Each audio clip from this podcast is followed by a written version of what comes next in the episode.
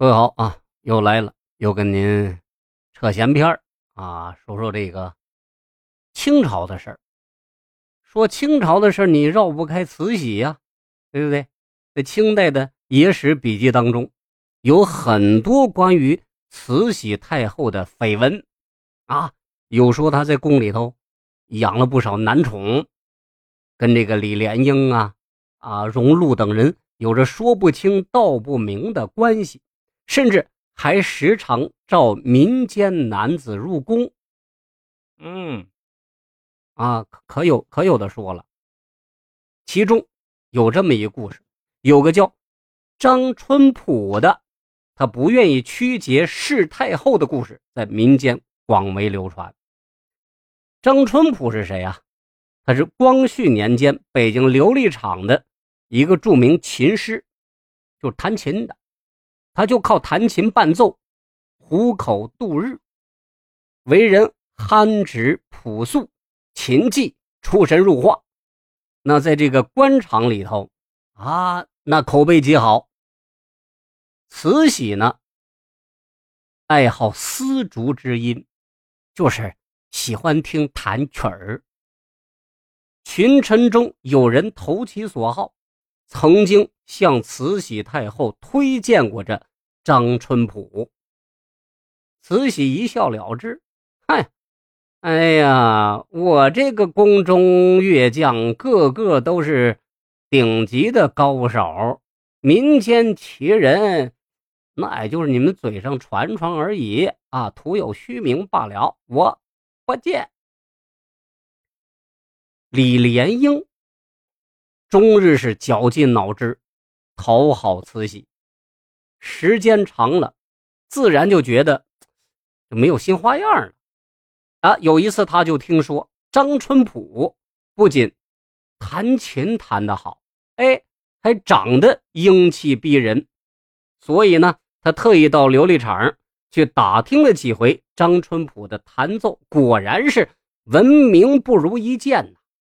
张春浦果真长相貌比潘安。不高不矮不胖不瘦，十指纤细，面如敷粉，秀气当中透出一股英气和傲气。他这会儿就琢磨了：此等人物，是不是我得想办法把他啊这个介绍给大姐认识？李莲英一番试探之后，就在慈禧面前开始种草。哎，就说这张春浦，这是如何如何弹琴弹弹得好，如何如何长相好啊！他弹的琴呢，那琴音绕梁三日而不绝，美貌那也是世间难觅呀。慈禧本来不以为然，听李莲英这么一说，不由得心动。第二天，便宣懿旨。把那张春浦给我请进宫来，哼，啊，朕要看看他的真面目。张春浦啊，他们他出身呐，他们家是宫廷乐师之后，他的父祖们曾在宫中当职，因为他父亲不满太监的欺压，消极抵抗，最终。被逐出宫门，从此饮酒为乐，不谋生计，家境也就日渐没落了。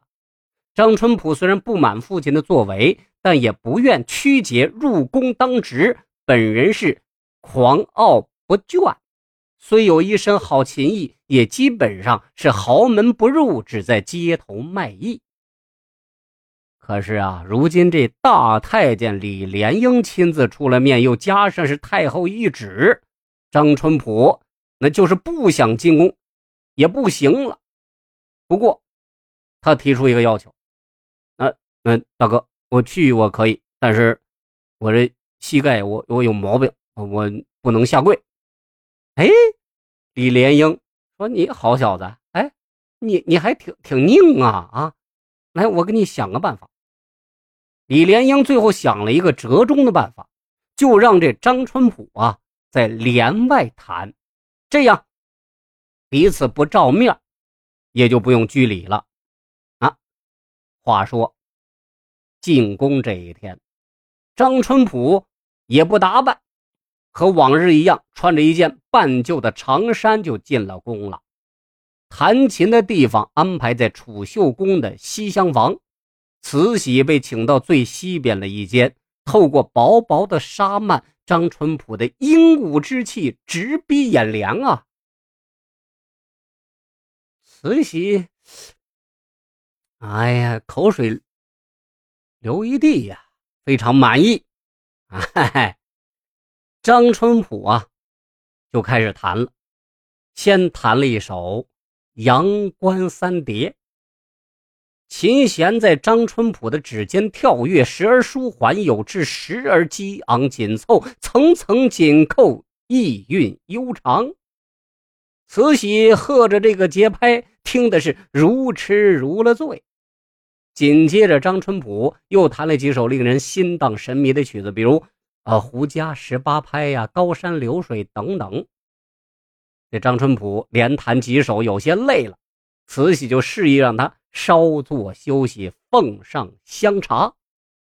慈禧本想将这张春浦啊是留在宫中，李莲英也反复强留，示意老佛爷对他有好感。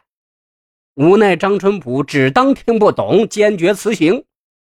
慈禧正是欣赏他的骨骼清奇、卷介有致，也不强求，便放他出了宫。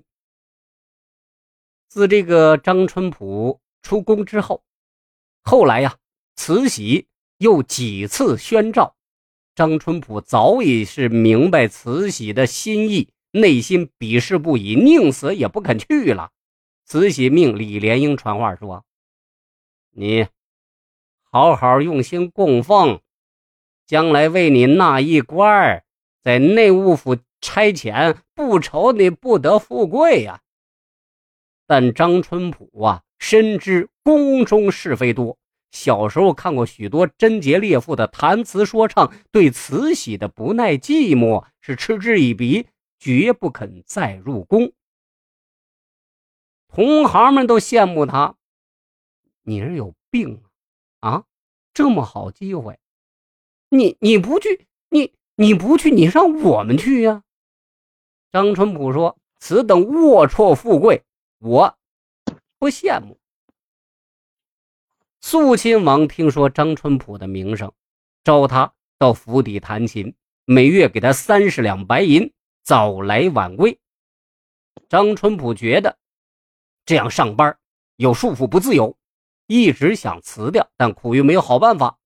有一天黄昏下雨，肃亲王说：“你别回去了，啊，就住我家里。”张春浦不肯呐。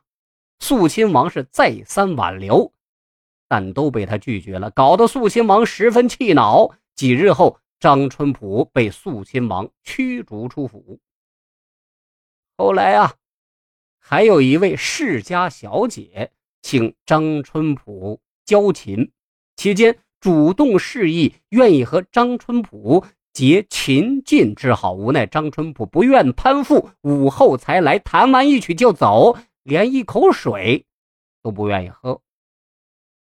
虽然张春浦的琴技名动公卿，但终日以街头卖艺为生，收入本来就不高。后来京城几番事变，萧条了不少，日子就更难以为继了。